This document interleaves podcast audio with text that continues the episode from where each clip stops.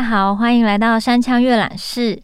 那我今天也要分享一本小说，这本小说呢叫做《他们总在某个地方》，它的作者是小川洋子。然后我会发现这本小说是在那个机场的书店，嗯，因为我那时候要搭飞机到英国去工作，嗯，飞行的旅程很长。然后我就想说，在飞机上除了看电影之外，好像看书也不错，因为要飞十几个小时。然后也是我第一次去英国，其实蛮紧张的。所以我那时候就在机场的书店，它其实书店不大，可是我那时候看到这本书的时候，就觉得天啊，它的封面就是一个那个像瓶中性的玻璃瓶，然后一个筛子，然后里面有两只海马。我就觉得好浪漫哦，好像一个瓶中信的概念，然后它好像装在某个地方，然后书名感觉就是有一种某一些记忆或某些回忆，它们总存在于某个地方。然后真正翻到书里面的时候，就发现哦，是一篇一篇很很细腻跟很动人的短篇小说。然后因为要阅览室嘛，通常我都会只读片段，可是因为这个小说实在是。太好看了，我尽量截取它比较完整的片段，然后跟大家分享一篇我真的超级喜欢的小说。它里面有一篇小说叫做《河狸的小树枝》，大家会不会觉得我一直在分享动物相关的小说？但是这就是我的偏好，那就让大家听听这本小说的这一个短篇。那我们翻到第四十四页。我与青年 J 的父亲是长达二十年的作家与译者的关系。到头来，虽然我们连一次都没有见过，但是他总是记挂着我的小说，一有新书便热心捧读、细细翻译。最后，我们总共留下了十一本书封上同时印有双方名字的作品。他生前，其实我们原有不少机会碰面，诸如文学盛会或是出版社的邀约之类。但不晓得为什么，每次到头来总是突然有突发状况，不得不取消约会。那时候也总是说只好期待下次喽。于是就这么拖呀拖呀，终也见不着了。我们联络时几乎都靠写信，除了偶有急事必须与电话联系外，其他包括翻译上的疑点、下一本作品的发想，以至于生日、圣诞节等假期祝贺事务性的联络，全都靠写信进行。加总起来已经写超过一百封，尤其翻译家写得很勤。我每一次一把刚出版的新书用航空邮件邮寄过去，他便会回给我一封感想，比我的编辑、比我的书迷、比任何人都读得更透彻。在那有着他姓名缩写的浮水印信签上，他以钢笔书写的蓝黑色笔迹，从头到尾没有一字凌乱。文体儒雅的，带有古风，但又不会过于疏离。有时写他在大学里的事，有时写点出版界人士的八卦，有时也写森林风景等诗般的叙事。他的信里，我最喜欢的是附记，那里头必定写有他儿子的消息，写得很长。昨日一整个上午，我们两人都在耕地，种了胡萝卜。J 很会挑种子，好的坏的，一眼就分得开。只要稍微有点颜色暗淡，有点形状不整，它马上就剔除。胡萝卜的种子很小，我挑没两三下就厌烦了。但 J 会很有耐性的一直挑到最后。他把要种植的一亩小小种子搁在手心上，紧闭双唇，以免吹跑种子。一粒粒仔细区分，最后在他手心上就分成了两边，大拇指的那边一区，小指的那边一区。成了两撮小岛。我想，孩童的指尖或许是最适合碰触这种即将孕育出最小生命的存在吧。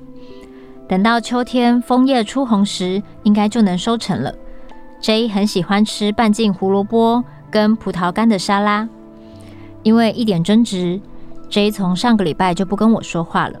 正是人家所谓难搞的年纪。一开始我也气得要命，但慢慢也察觉到自己有不对的地方。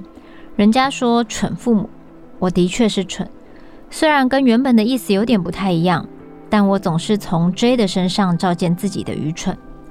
冷战的日子，联系起我和他的，就只剩下过世妻子的那台钢琴了。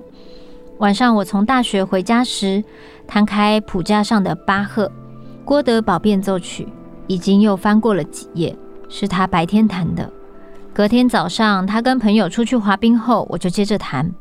为了他，谱也就那样翻开没合上。我们两个人于是又这样交流的连续弹着。不过情谊倒是他比我好就是了。附记有时候比正文长，我每次总得克制自己，想先跳过信上要说的正事，先读附记。J 的母亲在他七岁的时候就因为癌症过世，之后一直由翻译家一个男人拉拔着长大。我与翻译家的交流也因为 J 的成长过程相叠。我从信上附记一路看着这个孩子从调皮捣蛋的小男童，经历到难搞的青春期，离家去上艺术大学。到以雕刻家展露出一点点自立光芒的现在，早已习惯在心底偷偷称呼他为附记上的小男孩，附记里的少年，附记里的青年。附记里的青年 J 写了信告诉我翻译家的死讯，那封信上没有附记。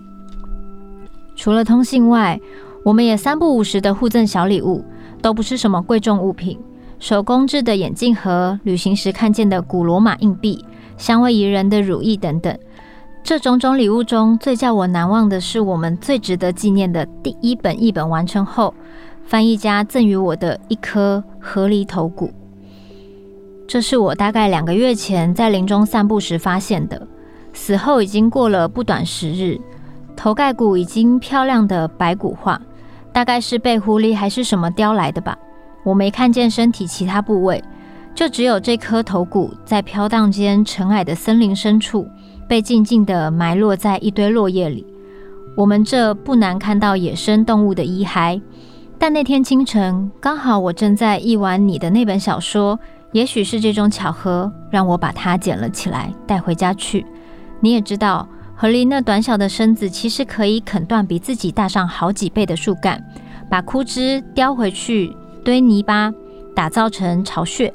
是非常勤勉的劳动者，我也祝你今后笔耕顺利，一字一笔，终于森林里打造出前所未见的天地。对了，头骨我已经用专门的药水消毒过了，应该没有什么好避讳的。河狸的头骨被仔细的用旧毛巾包裹起来，比我想象中的还要袖珍，一只手的掌心就可以承接它，轻盈而带着温润的乳白色泽，摸起来很光滑，很舒服。说是头，细分起来其实是有无数种各种形状部位集结起来的复杂集合。牙齿、下颚、眼窝、喉咙、鼻子，各自扮演好自己的角色，展现出独有的曲线美，但同时又配合成一个完整的样貌，没有哪一条线条特别突出、特别碍眼，每一细节无不是精心计策下的成果。稍微转个角度，便又浮现出新的表情，而且极其自然，带着种自落叶堆中诞生的质朴。不晓得是自然死亡，还是被天敌突袭，牙齿全都还在。不过用那些牙齿来咬断几十公分宽的树木，却又显得太过迷你，太过单薄，一点也不够大，不够狠力。不过那些牙齿散发出的色泽更为光滑。感觉那光的底侧，仿佛就隐匿了无数埋头苦啃的树干时光。我立刻把颌骨放在书桌的一角，之后便一直摆在那里。写小说时，我会无意识把它拿起来放在手心中，用手掌包覆着它，用指尖抚摸着它，而且越来越时常这么做。我轻轻闭上眼睛，静耳倾听树林间啃咬树干的声响。运用树枝的脚步声，滑入水中的声音，想象着堵住河川的河坝。其实，除了翻译家在信上告诉我的事情之外，我对河狸一无所知。但我能确切地感受到这一切。抚摸河狸的头骨，是让我纷扰的语言沉淀下来的号令，也是我令自己记得远方森林里还有个人在等待我小说的深呼吸。直到翻译家过世时，我马上望向河狸，凝眼祈求，但河狸只以空洞的眼神无言对我。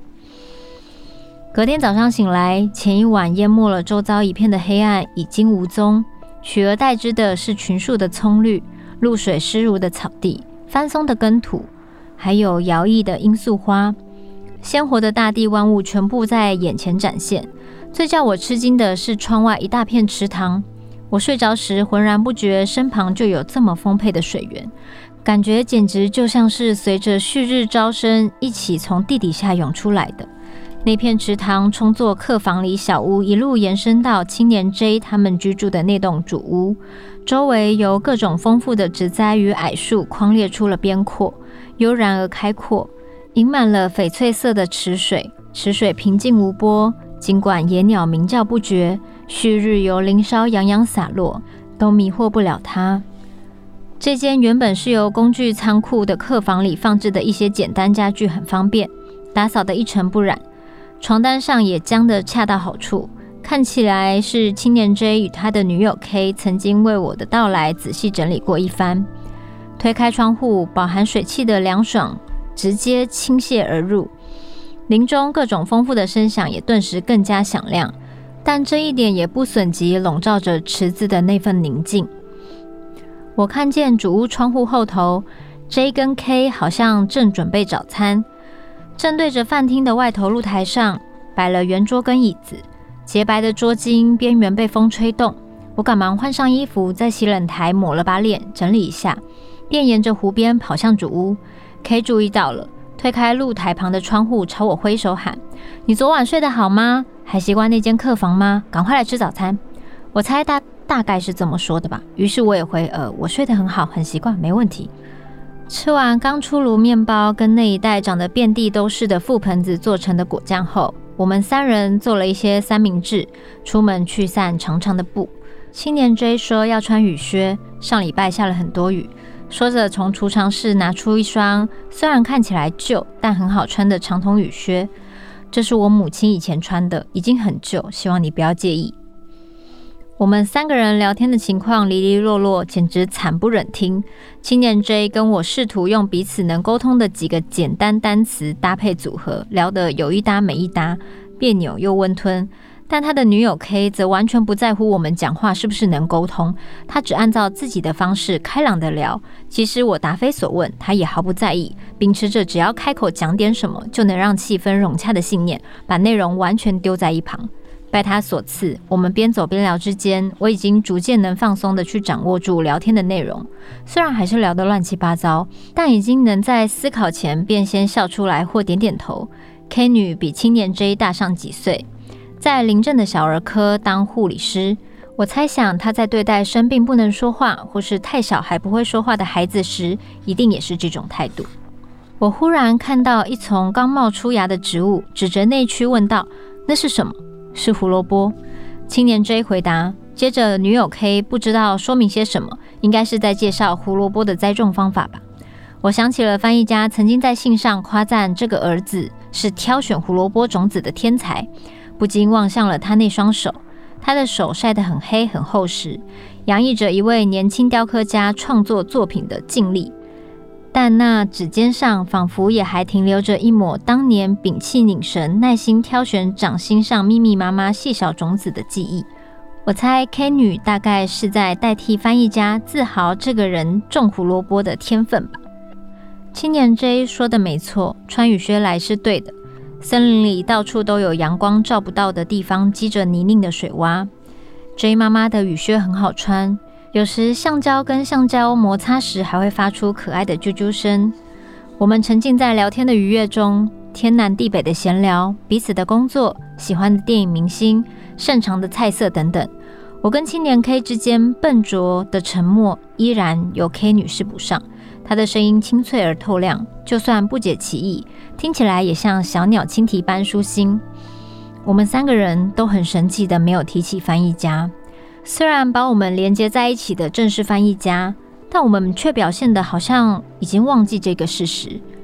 至少此刻，在森林里，只想让心田塞满这片森林中的一切。我们如此漠然了解。从森林散步回来以后，K 女提议去池塘游泳。诶，这边可以游泳吗？可以啊，我们这的水都很干净，保健所每年都会来检查。见我脸上闪过一抹不安，青年 J 回答：“但我没带泳衣，也不太会游泳。”K 女见我犹豫不决，干脆拿出她自己的泳衣催我下水。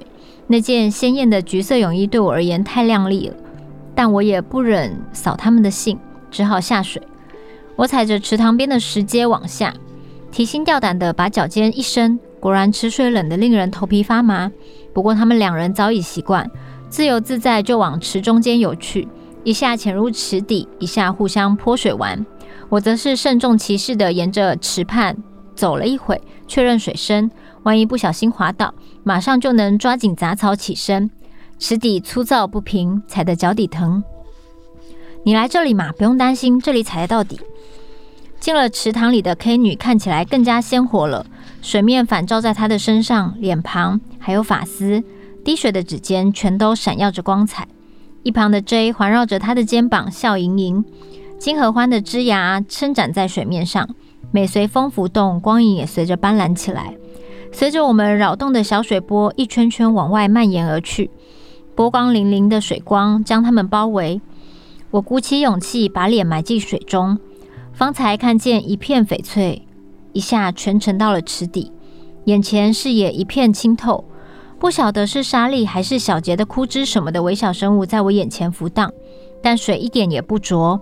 树梢间的阳光就这么射入水中，折射成了好几条光带。我往他们两人的方向游去，用我自创的蛙式拨开飘了雾，踹向光带。很棒，很棒，就那样继续。K 女激励着我的声音从水声中一起传来。我忘了冷，也忘了恐惧，忘了自己到底是为什么来到这里，一心一意的往声音传来的方向游去。去二楼看看吧，青年 J 说。那时我们已经从池塘里爬了上来，换好了衣服，在露台的桌子边喝着冷饮。请来参观一下我父亲的书房。太阳不知何时西斜，刚刚还洒落着清朗阳光的池塘，现在已经被金合欢的落影盖去了一半。好啊，我很想看。听见我这么说，K 女好像也说好似的，起身开始收拾桌上的杯子。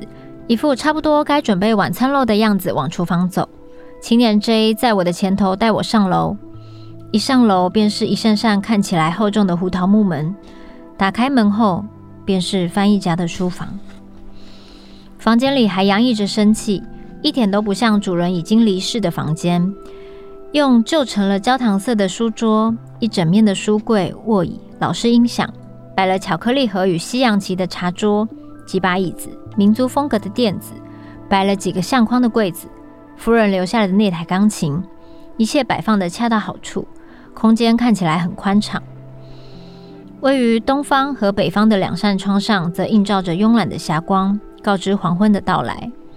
暗影正要潜入天花板的横梁跟横梁之间的钢琴底下，书籍、文件，甚至连唱片都摆放得整整齐齐，全然显示出翻译家的性格。但在这整齐的空间之中，也依然还到处漫散他这位主人的味道。下到一半的西洋棋好像正在难以决胜负，躺椅上的毯子随性堆成一团，钢琴谱架上的乐谱果然也还是摊开的。我父亲习惯早起，青年 J 说，天刚亮他就起来翻译。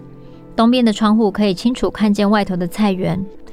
我脑中浮现出翻译家凝望着在旭日东升下逐渐闪耀出光芒的蔬果菜园后，坐到书桌前的身影。桌上依然还摆着他作业到一半的工作，贴着便利贴，写着密密麻麻的书本上沾满了翻译家的体温。记事本上有些好潦草的字迹，旁边几本字典正等待着自己出场的时刻。我忽然注意到桌子角落里摆放了一个小画板。上面不晓得为什么散放着一些各形各状的小树枝。我父亲以前翻译时最需要这个了。青年 J 拿起一根小树枝说：“仔细一看，那根一般枯枝不一样，表面光滑的像是象牙，上面的树皮已经全剥干净。这是河狸啃过的树枝。河狸？是啊，他们很会啃树皮。”他指尖抚摸着那小树枝说。我父亲以前要开始翻译时，会先去森林里散步，一边走一边想着小说内容。他看见河里咬过的树枝，就会捡起来放进口袋。每一根小树枝都代表了一个登场人物。他凝望着我的双眼，像问道：“你懂我的意思吗？”“是的，我懂。”我也点点头，用眼神回答。他把小树枝放在画板上，在上面铺陈出小说里的世界。只要场面更动，他就跟着调动小树枝，这样子翻译。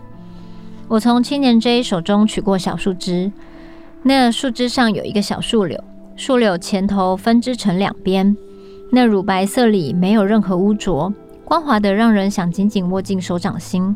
哭是哭了，但拜河狸的勤勉劳动所赐，又像被赋予另一种生命。我想起了摆放在自己桌上的那颗河狸骨头，想起一字一字在转换语言的条条路上，靠着河狸小树枝踽踽独行的翻译家。我小心翼翼地将那根小树枝重新摆回画板，不让它偏移了位置。好，我就念到这边。大家会不会觉得就是这篇短篇小说读起来很有画面？当然，大家还是要自己看，因为我中间有跳过一些就是描写大自然场景的画面，因为我怕大家听到睡着。但如果大家是晚上听的话，也是很适合。也许这个河狸的头骨跟小小河狸在啃那个树枝的画面，就会进入到你的梦乡。那我觉得，其实人跟人之间，有时候就算语言不通，或是你们身处的地方不同，可是。有可能在这个很遥远的距离，或是呃语境不同的状态下，只要你们有一个小小的连接，那那个东西都是可以很靠近的。那我觉得这个小说里让我觉得很感人的部分是，他们即使从来都没有见过面，但是透过一封封的书信，却很在某一些部分很亲近。然后我其实一直很喜欢这种有书信往来的小说，因为就是。以前人其实都会写信、贴邮票、邮寄，可是现在我们可能有各种通讯软体，就是 email 啊，或是简讯啊，一通电话啊，或是各种通讯软体都很快。可是那些内容可能就是很短，然后也不会是一篇文章，而是一一一一个一个对话的互传。但像以前大家都要透过那个信，然后还要经过时间。然后可能传递到对方手上的时候，又有一些东西改变了，于是你要着手写下一封信。然后在这种书信往返的过程中，两个人好像会留下那种很深刻、很只属于你们之间的情谊的这这类的小说，都非常吸引我。那如果大家对于这类的小说有兴趣的话，还可以推荐延伸阅读。嗯，一个剧本。那他也有剧场的演出的话，大家也可以去看。那个剧本叫做《收信快乐》，它也是用书信集合成的一个故事，然后横跨了两个人一一对男女的很多年很多年的时光。那就像这本小说里面，他们两个人翻译了十一本书，有十一本书都有他们两个的名字，他们从来没有见过面，一直到诶、哎、翻译家过世了。他才见到他们书信往来中的这个儿子 J，然后去到了他平常在工作、在生活的地方，然后去除了透过书信，也透过实体的走进这个对方的居住的空间跟生活遗留下来的痕迹，而更认识了对方。那我觉得这种淡淡的情谊，每次我就是在看这类的小说的时候，我都会延伸出很多画面。那也推荐给大家。这本小说叫《他们总在某个地方》。那今天的分享就到这边结束喽，我们下周见。